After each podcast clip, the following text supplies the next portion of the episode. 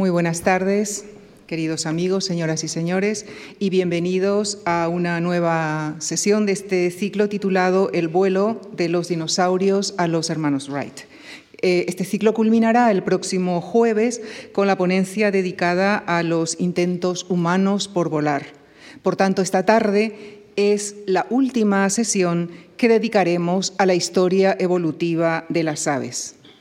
No olvidemos que estamos hablando de nuestros últimos dinosaurios alados, a los que hemos admirado desde tiempos remotos en la pintura, en la literatura, en la mitología, como símbolos de, la libertad, del poder o la inteligencia, y a los que convendría que no olvidáramos cuidar y preservar en su maravillosa diversidad actual. De esto viene a hablarnos esta tarde el profesor Jesús Marugán. Él es doctor en paleontología y profesor en el Departamento de Biología de la Universidad Autónoma de Madrid, donde también es eh, miembro, investiga en el Centro de Paleobiología de la misma universidad. Allí imparte docencia en distintas temáticas paleontológicas del grado en biología, es también investigador asociado del Instituto dedicado a los dinosaurios del Museo de Historia Natural de Los Ángeles, Estados Unidos, y codirector del proyecto de investigación multidisciplinar en el yacimiento de las Ollas Cuenca. Ha publicado numerosos eh, trabajos en prestigiosas revistas científicas sobre temas de su ámbito de investigación. Esta tarde abordará para nosotros uno de estos temas, el origen y las nuevas claves evolutivas para comprender a nuestras aves modernas. Con nuestro agradecimiento les dejo con el profesor Jesús Marugán. Muchísimas gracias.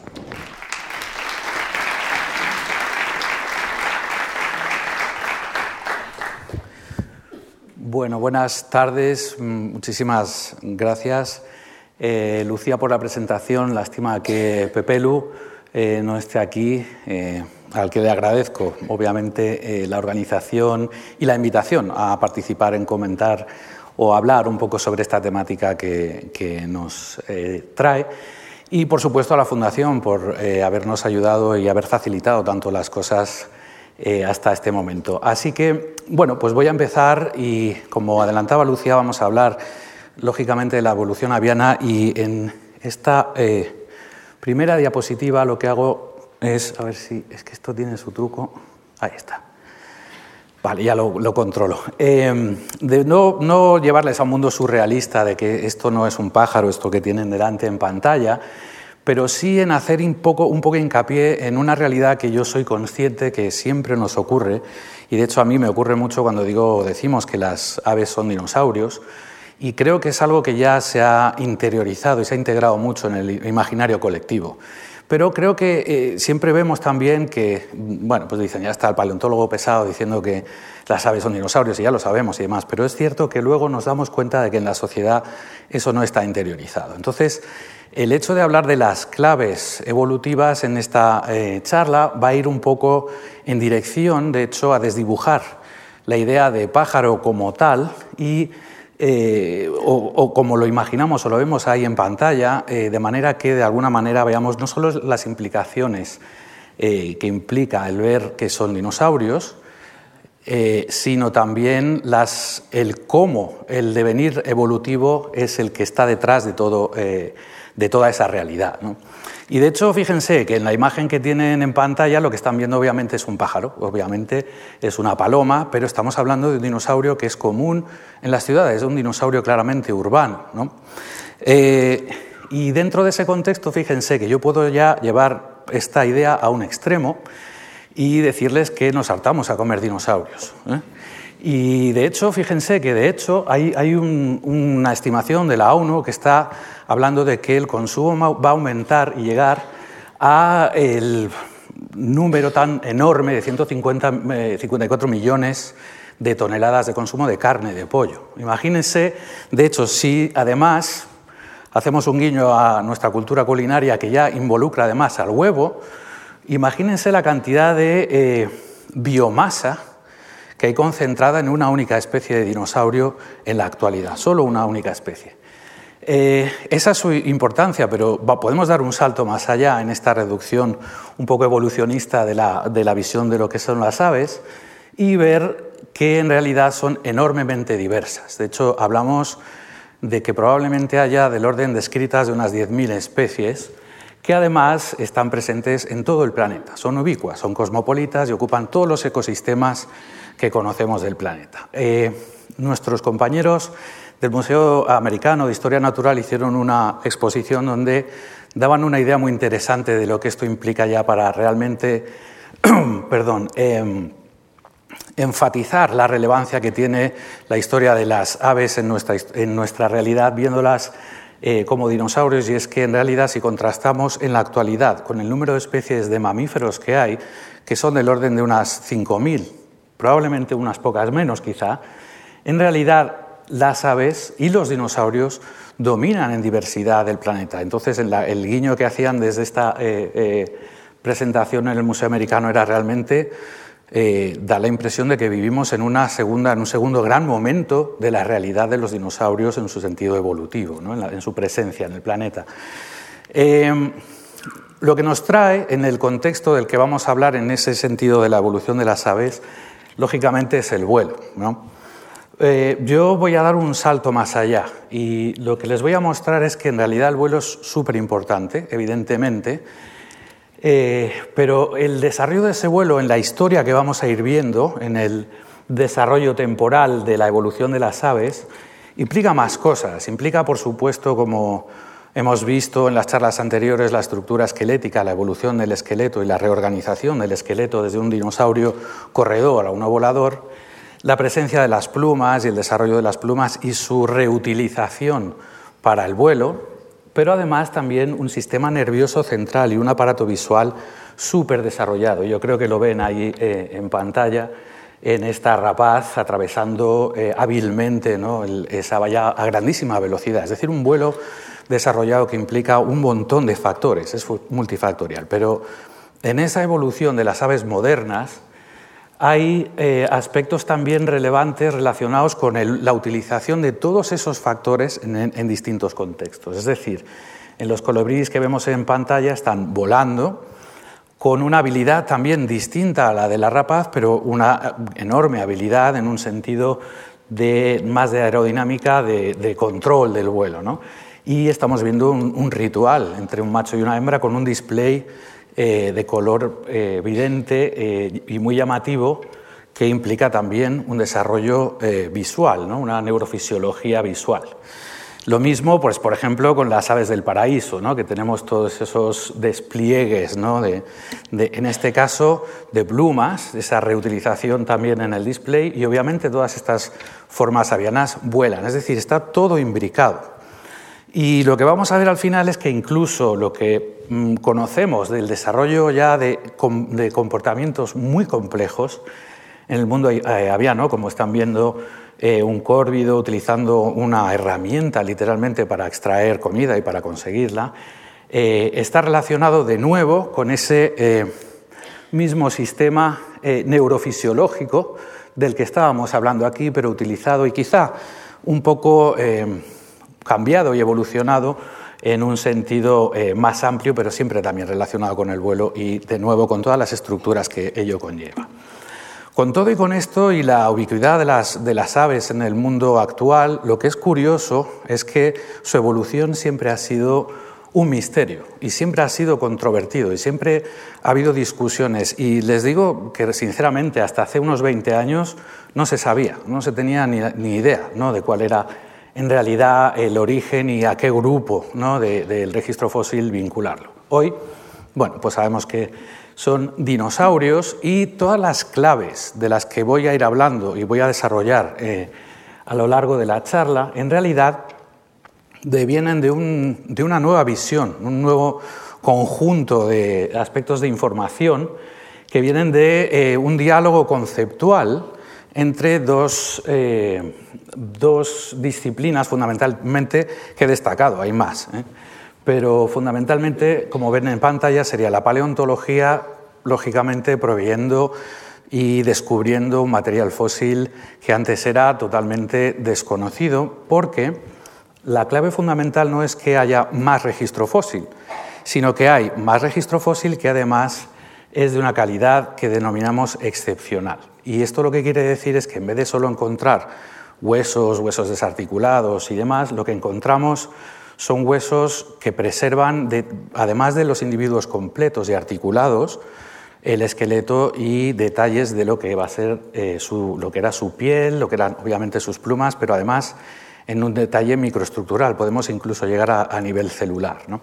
Es decir, esos fósiles excepcionales han abierto una puerta, sin duda, y la más importante, obviamente, a la comprensión de la, de la identidad dinosauriana de las aves. Pero fíjense, y aquí es donde les voy a llevar a un mundo conceptual distinto, es abriendo la puerta al nuevo paradigma evolutivo, cómo se está comprendiendo la evolución a día de hoy eh, bajo un paraguas más amplio y que implica cómo ven ahí a la embriología. La embriología en un sentido clásico, es decir, a cómo los eh, eh, animales nos desarrollamos hasta nacer y luego ser de la forma que somos cada uno de nuestra especie. Y ese retomar de la embriología tradicional a día de hoy viene de la mano de la biología molecular. La biología molecular ha revolucionado, obviamente, muchos aspectos de la comprensión de la evolución, pero uno de ellos es esto. ¿Por qué? Porque en realidad es en la embriología donde vamos a ver los cambios que luego vamos a llamar diversidad, literalmente. Ahora les pongo un esquema un poco más claro de lo que esto quiere decir. Pero dentro de este entramado conceptual también entran, entra la sinergia del desarrollo de nuevas tecnologías que también les haré unas pequeñas muestras. Por supuesto, la biotecnología y la biología molecular son clave en este, en este aspecto. Eh, el desarrollo de nuevas técnicas de microscopía, de resolución, de cómo adentrarse en el micromundo.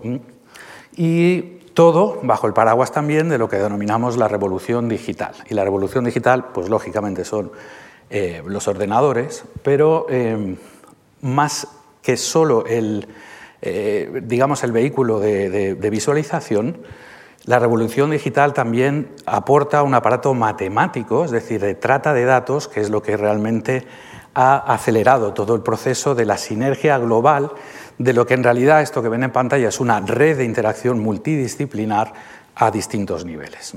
Entonces, bueno, pues voy a intentar llevarles un poco eh, por estos derroteros para que eh, todo tenga, pues, dentro de ese paraguas conceptual, un sentido que ustedes mismos vayan viendo eh, pues, todo el proceso evolutivo del que estamos hablando. Entonces, en el lado conceptual, pues lógicamente aquí tenemos una, el ADN, que yo creo que todo el mundo reconocemos, pero esto es la escala micro, es una escala molecular.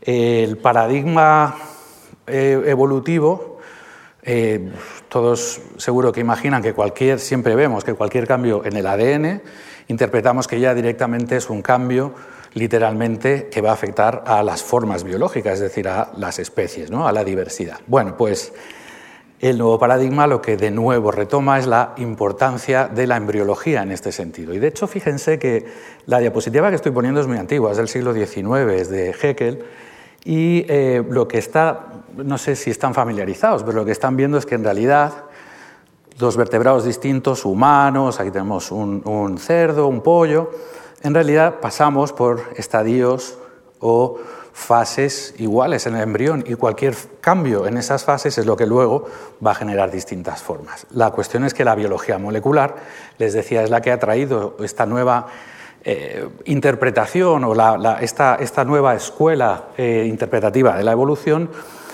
dándole un sentido a los cambios moleculares, dándole un sentido a cómo las células interpretan los cambios en la escala menor molecular para construir la diversidad que luego vamos a ver en la diversidad de especies. Y lógicamente aquí falta un factor, y es el factor tiempo, porque esto que ven aquí es la diversidad actual, entonces, sabemos que esto lleva operando pues en el mundo animal 500, más, casi 600 millones de años, en el tiempo que nos trae a nosotros unos 200 millones de años. Ahí es donde yo les voy a llevar.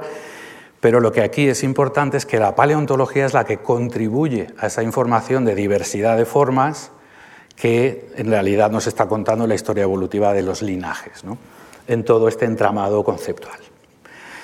Pues en el lado operativo tenemos a la biología molecular, además revolucionando lo que es la comprensión del patrón evolutivo. Dicho de otra manera, en realidad las relaciones de parentesco entre las formas actuales. Por ejemplo, como están viendo ahí, a las aves, que es lo que nos trae hoy aquí. Entonces, ha significado, de hecho, en los últimos 20 años, de hecho menos, yo creo que el primer trabajo así realmente radical en su interpretación de las relaciones de parentesco es del 2008, o sea que tampoco hace tanto tiempo. Y fíjense que ha reconfigurado, por ejemplo, aspectos tan interesantes como separar a las rapaces que tienen aquí con otras rapaces que, como ven, en este árbol están lejanas o de otra manera lo que podemos decir es que no comparten el mismo ancestro. Fíjense, si les pongo una imagen, de la manera más lógica de cómo verlo, todo el mundo pensamos que las rapaces es un grupo natural, básicamente porque funcionalmente son clavadas y físicamente también. Bueno, pues la biología molecular ha reinterpretado estas relaciones de parentesco y nos dice que un halcón está más emparentado con un loro o con un cuervo, con un paseriforme, que con lo que pensábamos que eran sus hermanos, que sería, por ejemplo, un milano en este sentido. ¿no? Es una, esto fue una revolución. Los ornitólogos se llevaban las manos a la cabeza. ¿Cómo es posible esto? Esto no puede ser. El ADN nos lo está diciendo. La identidad de cada uno de esos linajes, de esos, de esos linajes ha quedado clara en ese sentido. Y claro, a nosotros nos viene muy bien porque nos da verdaderamente ya un patrón evolutivo estable donde ir viendo la secuencia de cambios que luego veremos tienen una relevancia sobre todo en la evolución más tardía de lo que son las aves modernas. La revolución tecnológica, les decía, la microscopía es fundamental en la historia que voy a desarrollar. Están viendo un TAC, una, una, tomografía computerizada de un dinosaurio real, de un dinosaurio, el cráneo es más o menos, tendrá unos 30 centímetros, no hay una escala ahí. Un TAC es un, para decirlo y como ven, sencillamente son rayos X tridimensionales. Lo que está haciendo el ordenador es interpretar el contraste que hay en la pieza, como en rayos X normales, y lo que luego podemos hacer es segmentar, que es extraer lo que queramos de la pieza y replicarlo, pues como están viendo ahí en este sentido, dentro de la caja craneana, el sistema nervioso central. Es decir, estamos viendo el cerebro de este dinosaurio. Esto ya es muy común ¿eh? y de hecho lo que están viendo en rojo están viendo todo el cerebro y en rojo lo que están viendo es el aparato, el oído interno, que va a tener un sentido también muy importante en eh, la relación y el origen de lo que es eh, el vuelo en, en, el mundo aviano. pues se pueden imaginar lo que significa el poder hablar de ya paleoneurología, es decir, el poder hablar de la evolución del sistema nervioso central, que haciendo un guiño a, lo que les comentaba antes es muy importante, es clave en la génesis del vuelo y en el desarrollo de un vuelo mucho más, eh, mucho más desarrollado. Entonces, bueno, aquí tienen la tabla cronoestratigráfica que resume las edades de la Tierra en la asociación con la biosfera. Y nosotros, pues bueno, vamos a bajar unos, hasta unos 200 millones de años. Eh, esto, el, mapa que están viendo ahí es un avance de hace menos de dos años de por fin los geólogos que han sido capaces de mapear y dinamizar eh, la tectónica desde 600 millones de años hasta la actualidad. Está en YouTube si le quieren echar un vistazo porque es fascinante ¿no? ver cómo ha cambiado el planeta. Yo lo que aquí lo pongo es para que vean que nos vamos a un planeta distinto en los orígenes. Y ese planeta cambiante también está relacionado con la evolución de la biosfera y, por supuesto, la evolución, el patrón evolutivo que vamos a ver en esos 200 millones de años. ¿Y por qué tanto tiempo? Bueno, pues porque en realidad yo he bajado un poco más en el tiempo para realmente ya casi incluso hablar del origen de los dinosaurios antes de, hablar del origen de las aves. Y es porque ya vemos un matiz importante del mm, origen o de los aspectos neurofisiológicos del origen del vuelo tan temprano como en el origen del gran grupo reptiliano que engloba a los dinosaurios, tanto no avianos como avianos.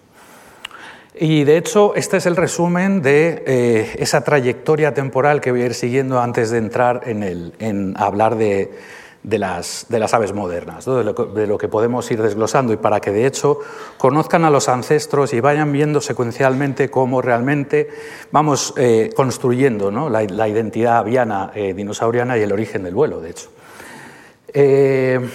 Entonces, son cuatro eventos, fundamentalmente, que es, como les decía, el origen de los ancestros reptilianos o arcosaurianos que se llaman de las aves, después el sentido en sentido estricto de las aves, eh, y luego lo que ha llamado una primera radiación en el Mesozoico, entre unos 240 y 66 millones de años, para luego hablar de la segunda radiación, que es en realidad el origen de las aves modernas hasta hoy día.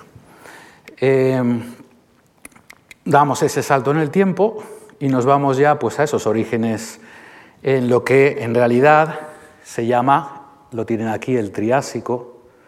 Y piensen que aquí, que lo he borrado, no se ve, venimos del el Pérmico y de hecho estamos atravesando aquí la que probablemente sea la extinción más grande que se ha registrado en masa en la historia de, de la biosfera. Se dice que incluso se habla de pérdidas de hasta un 98% de la diversidad. Entonces hay supervivientes y esos supervivientes, entre ellos, que son los que nos interesan, son estos reptiles, los arcosaurios, que son, para que se los imaginen, y les he puesto aquí una mm, imagen, parecidos a cocodrilos y un poquito más tarde los primeros dinosaurios. Entonces tienen aquí a Euparkeria, que es, como ven, una especie de... no es un cocodrilo, no tiene nada que ver, pero bueno, recuerda un cocodrilo, era pequeño, serían unos 20, 25, 30 centímetros como mucho.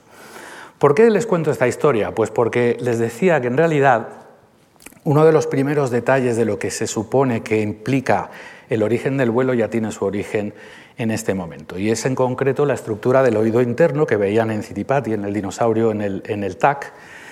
Y es un estudio muy reciente que llamó mucho la atención porque en realidad se pensaba, accediendo a esta información del oído interno de formas tan, realidad, mm, originarias y tan, eh, tan antiguas, se pensaba que el origen del vuelo lo tenemos aquí, con los reptiles voladores, como ven, y aquí tendríamos, pues si quieren, el mundo de los cocodrilos. Se pensaba que, de hecho, están los cocodrilos modernos aquí, se pensaba que los cocodrilos modernos tendrían el oído versión primitiva y que obviamente aquí veríamos el desarrollo del vuelo en una conformación del oído interno más derivada, más evolucionada. Pues no, al final lo que se vio es que es al revés. Y eso lo que significa es que en este grupo lo que aparece ya es un oído desarrollado que permite la interpretación de movimientos ágiles en formas pues, que realmente, aquí tiene el oído interno, que es todo escaneado, todo el TAC en todos estos organismos, en todos estos fósiles, permite de hecho una cierta agilidad a estos, a estos eh, organismos eh, basales en los orígenes pre-dinosaurianos ¿eh? y pre incluso de los pterosaurios, anterior a los pterosaurios. Formas pequeñas, arborícolas, que además eran depredadoras, eran cazadoras. Es decir, el sensor del oído interno está coordinado con la visión en eh, controlar los movimientos de la cabeza y la agilidad y la velocidad de desplazamiento también. Bueno, pues eso es una condición primitiva, es decir, lo que hacen las formas voladoras después, tanto pterosaurios, reptiles voladores, como luego los primeros dinosaurios, es explotar ese oído interno como recurso en probablemente ser más ágiles que sus ancestros. Y obviamente, como ven en las primeras formas de lo que tenemos ahí de un silesáurido, un dinosauromorfo, realmente pues incluso el desarrollo del bipedalismo, por ejemplo. Eh, es decir, es tan profundo el origen como en el origen del propio grupo. Damos un salto en el tiempo y subimos al Jurásico, que estoy seguro que les suena más, de la película, de los libros, etcétera, etcétera. Y de esto ya pues, se ha hablado largo y tendido. Pepe, Lu y Kiko hablaron mucho. Eh, yo no me voy a extender eh, en realidad mucho en lo que es los orígenes de realmente en el sentido estricto, les decía, de los dinosaurios. ¿no? Aquí tienen Archaeopteryx, que es el icono de los orígenes de las formas eh, de la transición dinosaurio-ave, pero hay más formas que además han tenido un poco, han dado quebraderos de cabeza. Anquiornis, que lo ven aquí, perdón, que eh, es un dinosaurio troodóntido, que realmente no es aviano, no se pensaba que fuera aviano, a día de hoy se está obviamente acercando mucho a esa, conformación del, del plan estructural o plan morfológico de las aves. Y como ven, el fósil está un poco, es un poco menos lustroso, pero se ven clarísimamente las plumas, etcétera, con la condición, sin embargo, típicamente dinosauriana, o si quieren, no tan aviana. Eh, se habló, y por eso no voy a profundizar mucho en la transformación del esqueleto, pero yo creo que es que se ve, también lo he destacado un poco ahí claramente, las diferencias entre lo que es una ave moderna que tiene una rapaz, y se ha hablado de la conformación y reestructuración de la mano, que veremos luego detalles de cómo se ha transformado eso, la pérdida de la región caudal, de lo que es la cola, y de la región pélvica, además del desarrollo pues, de la quilla, ¿no? de lo que es todo el aparato muscular encargado del aleteo y del batido de las alas. Yo voy a ir un poco más allá y lo que les voy a mostrar es ese mundo también de la cefalización, del, desarrollo del sistema nervioso central, que ya aquí hay un guiño muy interesante a lo que luego van a explotar eh, eh, las aves, eh, bueno, estas formas avianas y que va a representar uno de los hitos más importantes en el origen del vuelo. Lo que están viendo aquí es otro TAC, es otra tomografía computerizada que se hizo en el año 2004, eh, nuestro, colega Patricio Domínguez, eh, que bueno, falleció con su equipo y sus colaboradores del, Museo de Historia Natural de Londres, que fueron pioneros, de hecho, en, este sentido, y luego otros autores han modificado y han perfeccionado, y ahora lo que están viendo es, otro espécimen, de Archaeopteryx hay varios especímenes. Yo les pongo el, icónico, pero el que veían y el que están viendo escaneado es el ejemplar de Londres. Y fíjense que estamos viendo el sistema nervioso central perfectamente, lo estamos viendo en tres dimensiones y de hecho esto es la tesis de Amy Balanoff en el Museo de Historia Natural de Nueva York, donde ya fue capaz de diferenciar las partes eh, grandes o las partes eh, más importantes del sistema nervioso central, llegando a la conclusión, de hecho, que lo que es la maquinaria necesaria para el vuelo ya está presente en este organismo. Y de hecho están viendo los lóbulos ópticos muy desarrollados, es decir, un aparato visual, una gestión de, la, visión muy desarrollado y un cerebelo que lógicamente está involucrado en el control motor eh, del organismo. Fíjense, lo, comparo aquí en un contexto evolutivo. Aquí tenemos un árbol filogenético, un árbol, perdón, evolutivo de mm, varios grupos de dinosaurios y sobre todo quería destacar aquí eh, que ven el cerebro de Tyrannosaurus rex. Ese está sacado directamente del escáner de uno de los cráneos de T-Rex. Y aquí abajo pues, les mostraba ¿no? a, a Archaeopteryx y además de ver claramente que el cerebelo y los lóbulos ópticos se han desarrollado mucho, fíjense que también lo que sería el telencéfalo, la porción, lo que es el cerebro en un sentido más, más estricto también ha aumentado de tamaño relativo. Entonces, si me permiten la analogía, en el sentido funcional, la cabina de vuelo pues está funcionando, está ya mm, desarrollada y de hecho el hecho de que haya un desarrollo también telencefálico del cerebro de lo que sería el cerebro anterior, lo que está sugiriendo es que ya hay un piloto que además coordina con voluntad y una etología más compleja. Entonces, bueno, pues en este contexto damos el, salto al siguiente paso, que es eh, lo que he, llamado la primera radiación de las aves. Y la primera radiación de las aves coincide también con una diversificación de dinosaurios no avianos. Yo les destaco ahí a Sinornithosaurus porque es uno de tantos dinosaurios emblemáticos emplumados. Tienen plumas pero no son organismos voladores para nada, ni siquiera están en la rama directa de lo que serían las aves. Y sin embargo, pues lógicamente tenían plumas, pero en esa radiación aparecen formas como ven ahí a Microraptor, con un aparato mm, con plumas o un aparato tegumentario, la piel eh, claramente mostrando plumas eh, asimétricas y que de hecho ha dado a pie a especulaciones, si se fijan aquí en la parte posterior, a que eran organismos con dos pares de alas, porque tienen las mismas plumas equivalentes en el aparato volador típico, en lo que serían las extremidades anteriores y en las posteriores. Y hay estudios que han intentado comprobar si realmente volaban pues casi como biplanos.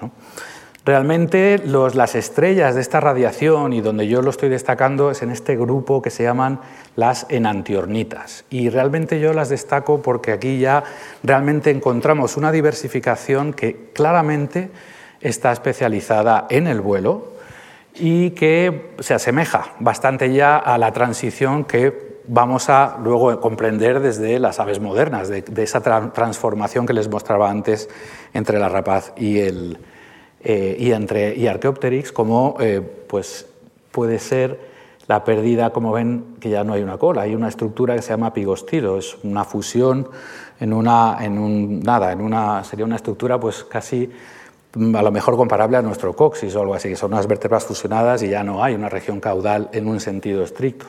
Y pues tienen a los Hypterix aquí, por ejemplo, que ven que ya también tienen especializaciones donde están alargando el pico, como estamos viendo en muchas de las formas modernas. Y por supuesto, las proporciones de las alas y de las patas, pues de alguna manera mostrándonos ya aspectos adaptativos a medios más acuáticos o más arbóreos, por ejemplo. Lo que es muy interesante de este grupo, además, es que eh, conocemos su desarrollo con cierto detalle. Esto que tienen aquí en la imagen de la izquierda en realidad es un huevo de nantiornita donde está todavía el embrión sin eclosionar. Está muy desarrollado, pero fíjense que el cráneo está aquí. Aquí estaría el hocico, tiene dientes incluso, no sé si los ven ahí. Un ojo muy grande y la columna vertebral iría por aquí.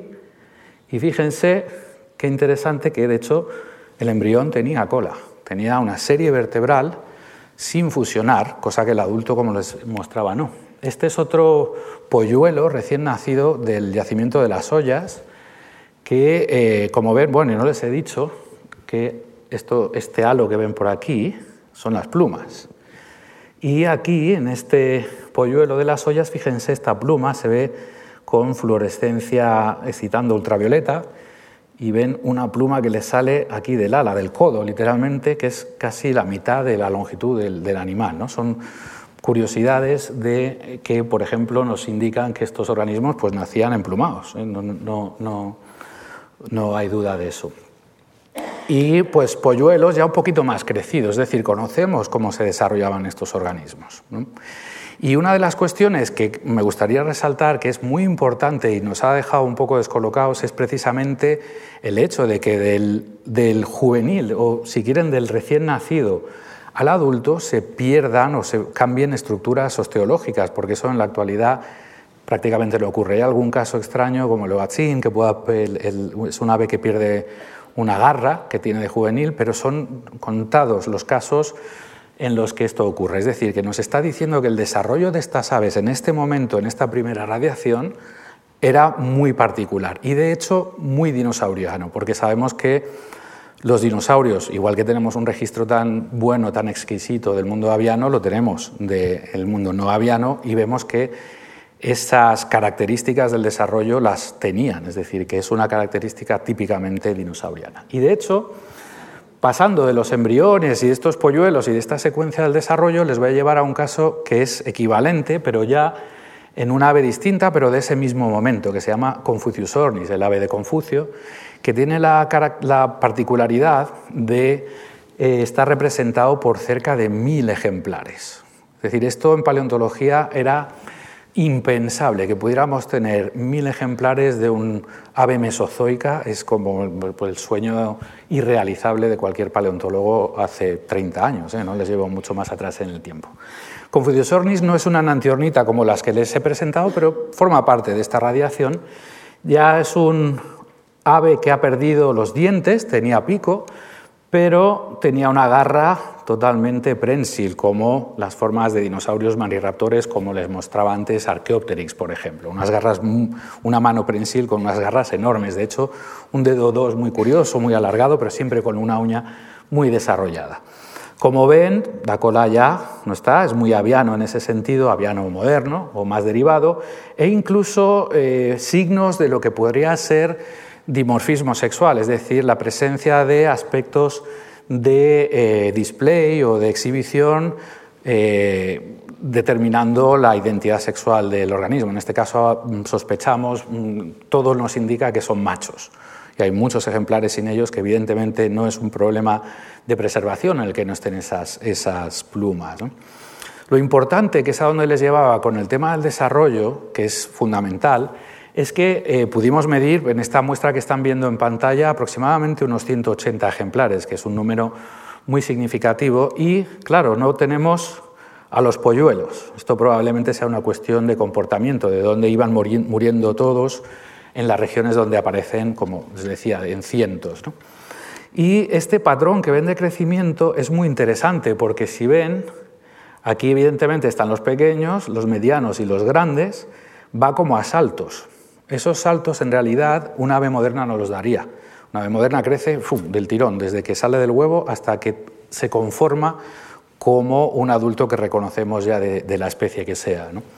Es un patrón que es mucho más cocodriliano, mucho más reptiliano, pero del grupo de los arcosaurios, del grupo de los grupos hermanos avianos. Eso nos llamó mucho la atención, pero claro, podrían ser juveniles y machos y hembras, por ejemplo, pero ven ahí que realmente los, los colores de presente y ausente lo que nos están indicando es que tener o no tener pluma es independiente de la distribución de esa, de esa, de esa dispersión que ven ahí. ¿no? Lo interesante es que hace poco conseguimos una muestra de, tejido, eh, de, tejido esquelético eh, de muchos de los ejemplares, de todos los ejemplares que ven que tienen una sigla ahí, y nuestra colega Nusia Chinsani de eh, la Universidad de Ciudad del Cabo con su ojo y su manera de, bueno, su arte en realmente, fíjense que eh, fue capaz de eh, ver la histología de, los huesos, de, los trocitos que les mandábamos, que son de 250 micras, de un cuarto de milímetro aproximadamente. Es decir, imagínense la resolución a la que Anusia fue capaz de ver esta, esta secuencia. Y lo que vio claramente es que en las formas pequeñas, como ven, el hueso está muy desordenado. Si lo comparan con los medianos, que ya esto se va ordenando más y de hecho ven aquí una organización de la histología del hueso mucho mayor, hasta el punto de que aquí vemos que ya se ha ordenado completamente e incluso vemos unas líneas que sabemos que son líneas de parada de crecimiento que se estiman en que cada una de ellas es de un año aproximadamente. De manera que este ejemplar en concreto sabemos que tenía al menos tres años, pero hemos encontrado otros con un año. Es decir, que en realidad sabemos que todo esto es una secuencia de crecimiento típica dinosauriana, porque los dinosaurios sabemos que crecían así, con ese patrón a saltos además, que es más cocodriliano, que al menos llevaba un año. Y esto contrasta radicalmente con cómo crecen las aves actuales, donde una de sus claves evolutivas es que lo hacen en pocas semanas. Es decir, las aves modernas crecen muy rápido y no alcanzan la, conformación adulta, la, la alcanzan muy rápido pero la madurez sexual luego tarda un tiempo, puede tardar un año o en albatros puede llegar a tardar 12 años. Es decir, un patrón que ha evolucionado en las aves modernas desde lo que sería la condición primitiva, como están viendo. Luego lo repasaré un poco porque es importante a la hora de ya comprender la evolución. Eh, aquí, bueno, nos movemos en el evento de extinción, ya seguimos, damos un paso en el tiempo y fíjense que en realidad pues simplemente voy a hacer un guiño a lo que la biología molecular nos está contando. es muy interesante porque nos ha resuelto, como les decía, el patrón evolutivo y nos ha dividido, nos ha recolocado las aves en términos de sus parentescos, pero eh, otra de las cosas que nos está diciendo que es importantísimo y súper interesante es que eh, esto, estas, estas líneas amarillas que ven son los eventos de radiación. Y lo que nos dicen es que esos eventos de radiación de las aves modernas, ya del grupo moderno, en realidad es previo a la extinción. Está ocurriendo al final del Cretácico antes de que se diera la extinción masiva. Y el registro fósil recientemente nos ha contado que esas predicciones son ciertas, es decir, que la biología molecular y la paleo están ahí en un diálogo que está funcionando. Aquí vemos a Dan Field de la Universidad de Cambridge, que fue el descubridor de ese ejemplar que ven ahí de Asteriornis, que se lo cuento porque además es interesante, no solo porque nos emplaza el origen del grupo de las aves modernas ya antes de la extinción, todavía en el Cretácico, sino que eso que están viendo ahí en realidad nadie lo había podido ver porque estaba metido en la roca. Asteriornis se conocía y se conocían los huesos y se reconocían como un ave, pero eh, estaban ahí, ahí. Y Dan lo que hizo fue meterlo en el escáner y realmente no solo se ve perfectamente que el, cráneo está prácticamente completo, le falta la, la, caja craneana, sino que tiene ya las características, eso, eso que ven en rojo es el pico, de, que tiene una estructura típica de una forma eh, de, ave moderna. Y lo que ven entonces en su mano no es el fósil, es una impresión tridimensional del, del TAC extraído al 3D. Es decir, en realidad nadie ha visto ese fósil porque todavía sigue dentro de la roca, pero lo están viendo en altísima resolución porque han sido capaces de sacarlo en todo detalle e imprimirlo en 3D, que casi parece hueso, ¿no? de hecho ya pinta un poco. Eh, y esto obviamente lo que nos está diciendo es que ese mundo aviano, como ven aquí, sería el grupo hermano de lo que van a ser las eh, aves que son, se llaman galoansere, que realmente son los, pollos, las codornices, etcétera, hermanadas con los patos, los cisnes, etcétera. Y luego aquí vendrán, justo después en el tiempo, las, el resto de eh, la, en esa segunda radiación aviaria, el resto de lo que es ya el grupo de las aves modernas. Aquí un recorrido súper rápido porque ya realmente lo que quiero es volver a esas claves eh, macroevolutivas de las que les hablaba, pero bueno, es interesante que vean que una vez sobrepasada la extinción en masa, realmente las aves pues, siguen su curso y de hecho muy tempranamente las eh, avestruces del grupo hermano de las avestruces aparecen en el registro aproximadamente aquí y también los pingüinos, pero pingüinos perfectamente reconocibles. Esto lo que implica es que ya están especializados en nadar, ya han perdido la capacidad de vuelo y han conquistado el medio acuático, han vuelto o han ido al mar, ¿no? y alcanzando pues, esos tamaños y esa diversidad de, tamaños tan abrumadora que luego otros grupos más tarde, de hecho, van a, van a desarrollar. En el Eoceno, un poquito más tarde, como ven ya aparece un evento de diversificación de los grupos, como se veía en esa barra amarilla, de los grupos que van a estar representados ya en la actualidad. Y de hecho desde los fósiles ya prácticamente están viendo pues, aves que no les parece nada raro, ya no parecen dinosaurios, ya tienen ese aspecto en nuestro imaginario colectivo de ave moderna y como les decía, pues ya todos unos eventos de variación enormes, además regionales, a lo largo del planeta. Ya el planeta está conformado como prácticamente en la actualidad.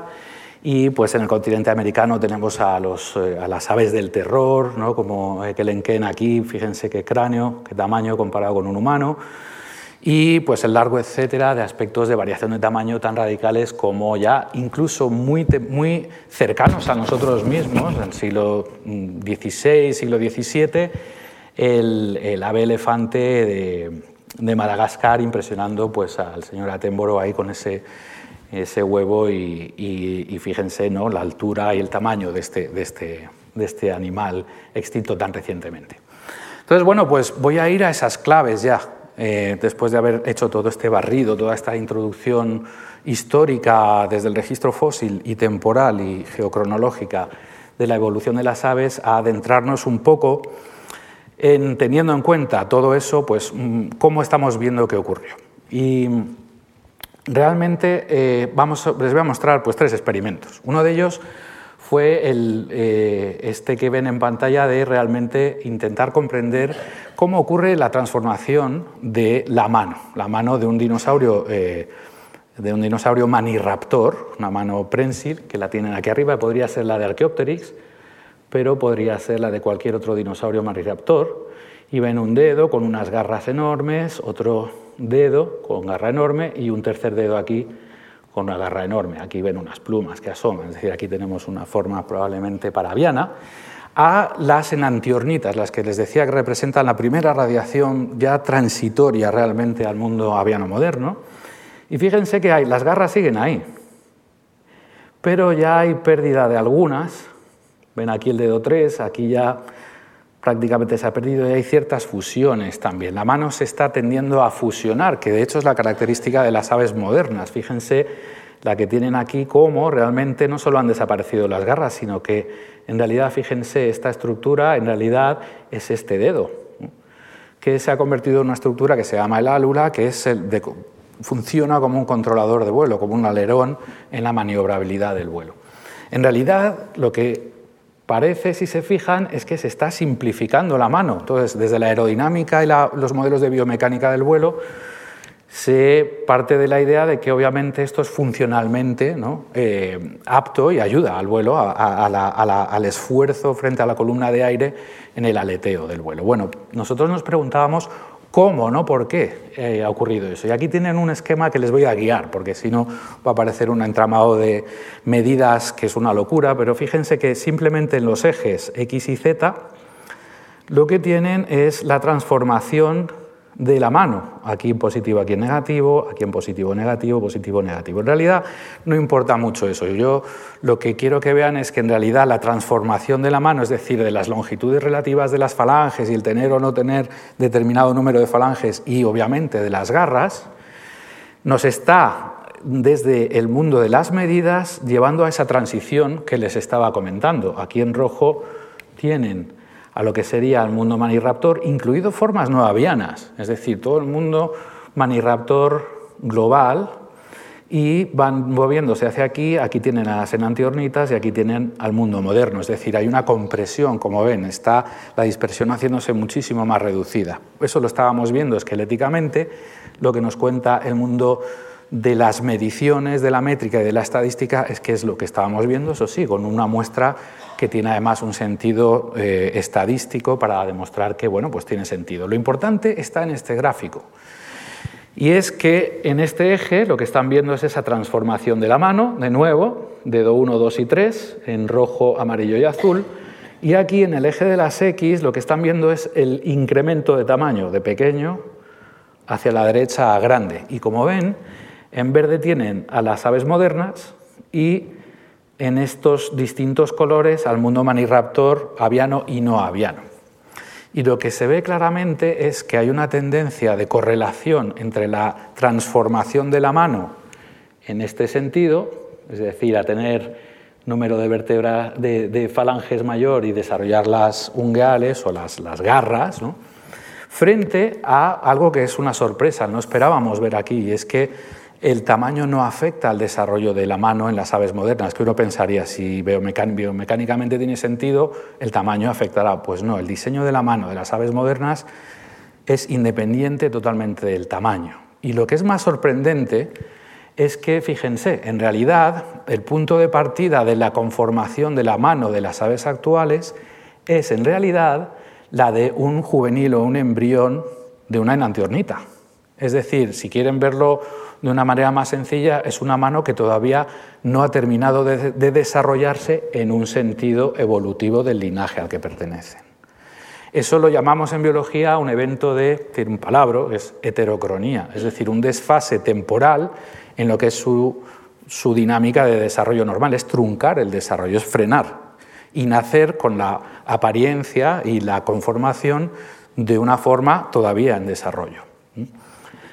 Entonces, em, realmente, fíjense que haciendo un refresco de lo que les había contado de, qué es, de cuál es la dinámica del desarrollo en, esa, en ese mundo eh, mesozoico, en hace pues, 120 millones de años, un poquito eh, más, un poco menos, hasta, hasta, la extinción, hasta la, extinción en masa en 66 millones de años, les decía que el crecimiento de, eh, de las de los representantes de las aves en ese momento tenían todavía un patrón de crecimiento eh, dinosauriano y esto es lo que les decía de lo que es cómo crecen las aves modernas, que han acelerado completamente esa tendencia, es decir, llegar a conformarse como un adulto que uno reconoce como la especie A, B o C, ocurre entre dos y seis semanas. Fíjense cómo el cráneo de un pollo de un recién nacido se transforma en seis semanas, ya tiene la forma de un pollo adulto. Luego la madurez sexual llegará, pues no sé en el pollo cuánto es, supongo que un año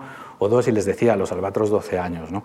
Es decir, que hay un desfase completamente del desarrollo que de hecho está involucrado en la, en la apariencia, en la aparición de las estructuras en el tiempo en un sentido evolutivo hacia las aves modernas. Y en ese, en ese mismo ámbito pues nos preguntábamos, bueno, ¿y qué ocurre entonces con el cráneo? Porque la mano veíamos que es una estructura involucrada en el vuelo, pero en el cráneo hay mucha más información. Está el pico, está el esqueleto facial, olfato y demás, pero sobre todo la visión y el sistema nervioso central, ¿no? el, el, cerebro. ¿no? Pues con unas técnicas matemáticas que nos permiten comparar las formas, que es lo mismo que han visto en la mano, pero un poco más complicado en este sentido porque trabajamos con ya modelos, eh, pues el cráneo, que es una estructura más complicada. En este ejemplo que les voy a poner, lo que se muestreó es eh, la, transición o la transformación del cráneo en este árbol evolutivo, desde las formas del Triásico, esos primeros reptiles arcosaurianos, hasta las aves modernas, obviamente pasando por todas las formas de dinosaurios no avianos, o algunas de las formas de no avianos, y de la transición dinosaurio-ave. Archaeopteryx está ahí metido, lo tenemos aquí, un juvenil, a ver, es que esto es complicado, un juvenil y un adulto. ¿no? Entonces este fue el resultado y de nuevo les voy a guiar en lo que está ocurriendo porque es un poco abstracto. Fíjense que estamos viendo lo que significa estar en este eje, igual que antes con las manos.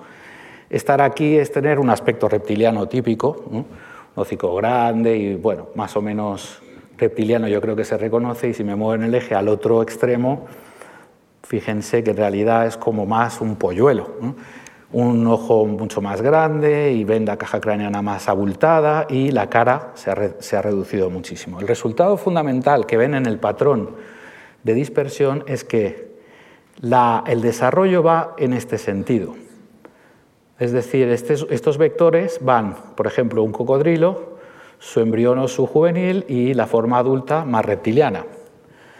Aquí es que no me he dado cuenta, pero faltaría una sombra que reúne a todo este grupo donde ven que son las formas de esa transición de dinosaurios donde en realidad el vector se ha cortado, se ha cortado un montón y se ha cortado de manera que ya no va a la forma reptiliana, sino que del embrión o del juvenil va a una forma que es adulta distinta de la reptiliana. Y si nos vamos a las aves modernas, el vector se ha recortado mucho más y de hecho ya se parece más a los embriones que a los adultos que les correspondería en su sentido evolutivo.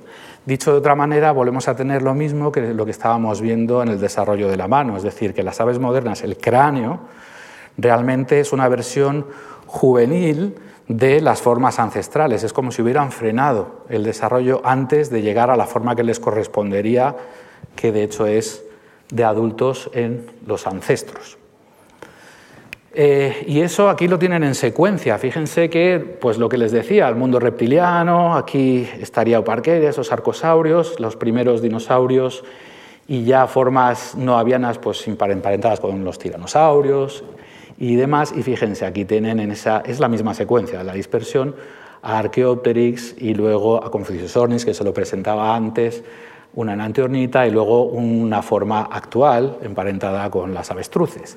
Y lo que se ve claramente es, además, aquí lo hemos enfatizado, es que el ojo está creciendo un montón y el cerebro también. No es que esté creciendo, es que es más grande en los juveniles, las proporciones hacen que sean más grandes. Es decir, que cuando nacen como juveniles o la forma más juvenil, luego ya se queda agrandado y se invierte mucho más en el desarrollo de esas estructuras. Es decir, que hay una heterocronía de nuevo, se parecen más ha, habido un, desfase en el desarrollo normal que hace que las formas adultas en realidad se parezcan a, los juveniles, las, formas adultas modernas a los juveniles del paso anterior en la primera, en, la primera radiación, en las formas más primitivas.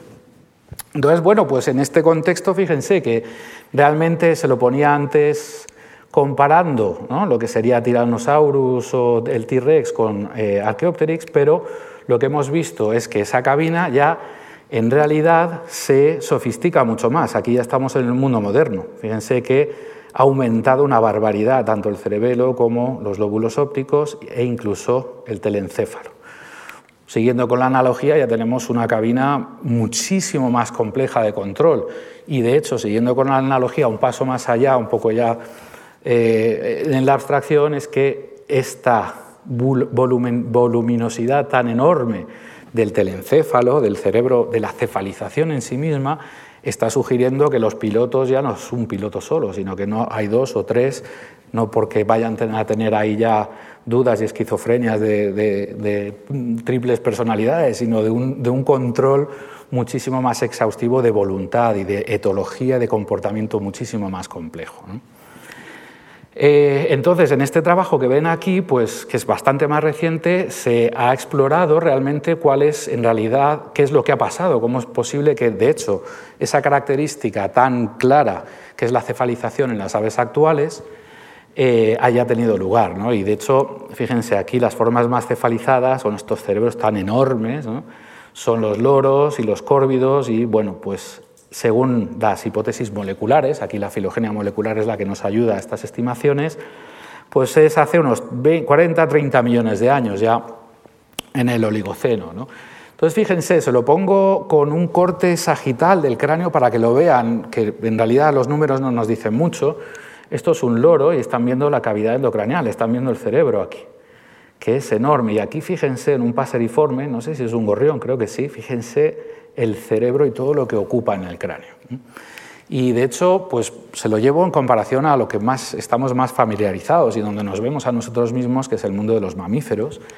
Y fíjense que, bueno, aquí tienen un pollo con un roedor, y sí, está más cefalizado el roedor, pero ya tienen a un primate y a un loro y andan ahí, ahí, fíjense, estos somos nosotros, los humanos, y todo lo que ocupa el cerebro y cómo se ha reducido la cara y cómo el patrón es altísimamente convergente en el mundo de las aves también. Es un poquito más, es relativamente más pequeño, pero sigue siendo enorme. Entonces, bueno, pues este es el experimento que les iba a mostrar ya final de eh, cuantitativamente intentar mapear qué es lo que estaba pasando aquí. Ya estamos en el mundo moderno, ya hemos tenido todos los pasos que han llevado al desarrollo, obviamente, del aparato volador, pero del sistema nervioso central asociado a esta complejidad de control motor.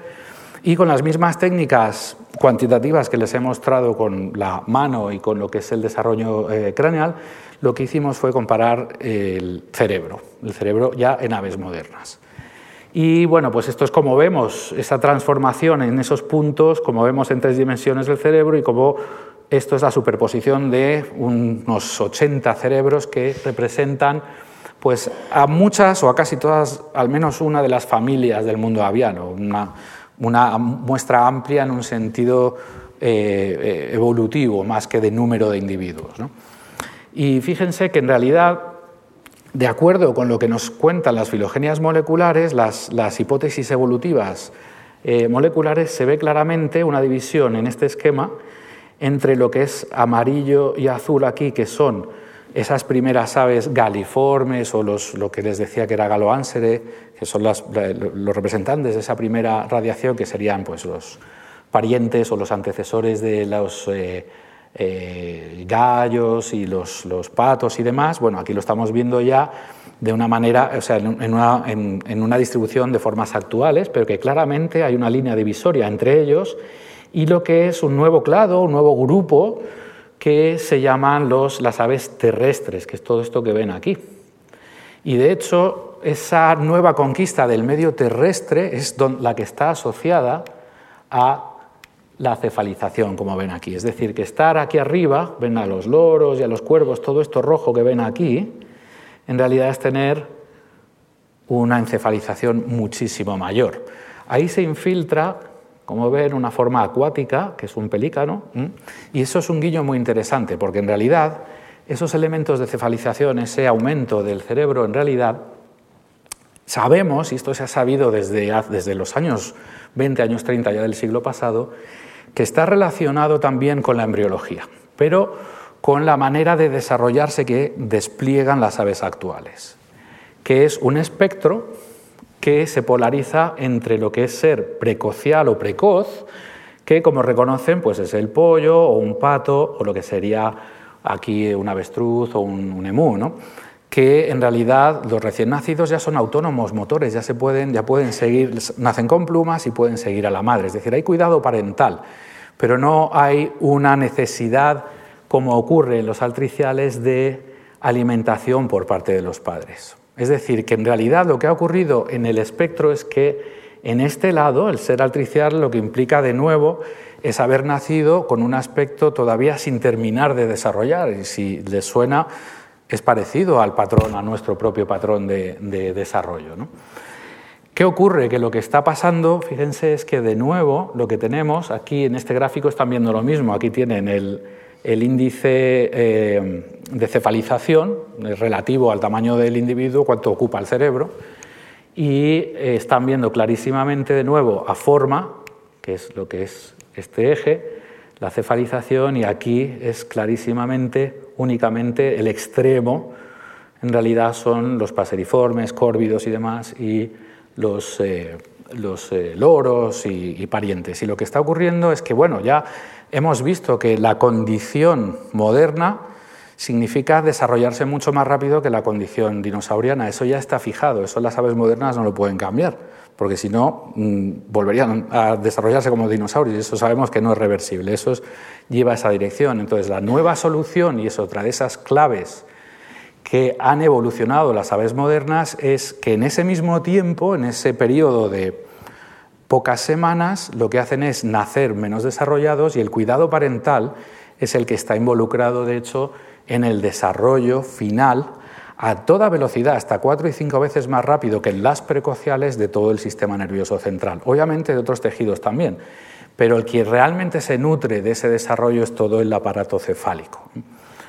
Eh, que es el que de hecho, pues como han visto en un montón de documentales, es, que es el que al final lleva a que haya una convergencia enorme con lo que es en realidad ya el desarrollo, no solo, como hemos visto en nuestro caso, aviano del vuelo, vuelo complejo, etcétera, etcétera, sino ya de comportamientos muchísimo más complejos, hasta el punto de que hay autores que recientemente ya están demostrando que eh, la complejidad del comportamiento de ciertos córvidos puede llegar a ser equivalente al de humanos en desarrollo, de seis niños, seis, ocho años. Entonces, bueno, con esto eh, espero no haberles apabullado con mucha información de irme en el tiempo, de arriba para abajo y haber sido claro en lo que significan esas claves que identifican realmente a las aves con los dinosaurios y que no dejan de ser aves y que un pájaro obviamente es un pájaro, pero que eh, realmente tiene una historia evolutiva fascinante y de, pues, como han visto, 200 millones de años. Eh, muchísimas gracias por su atención.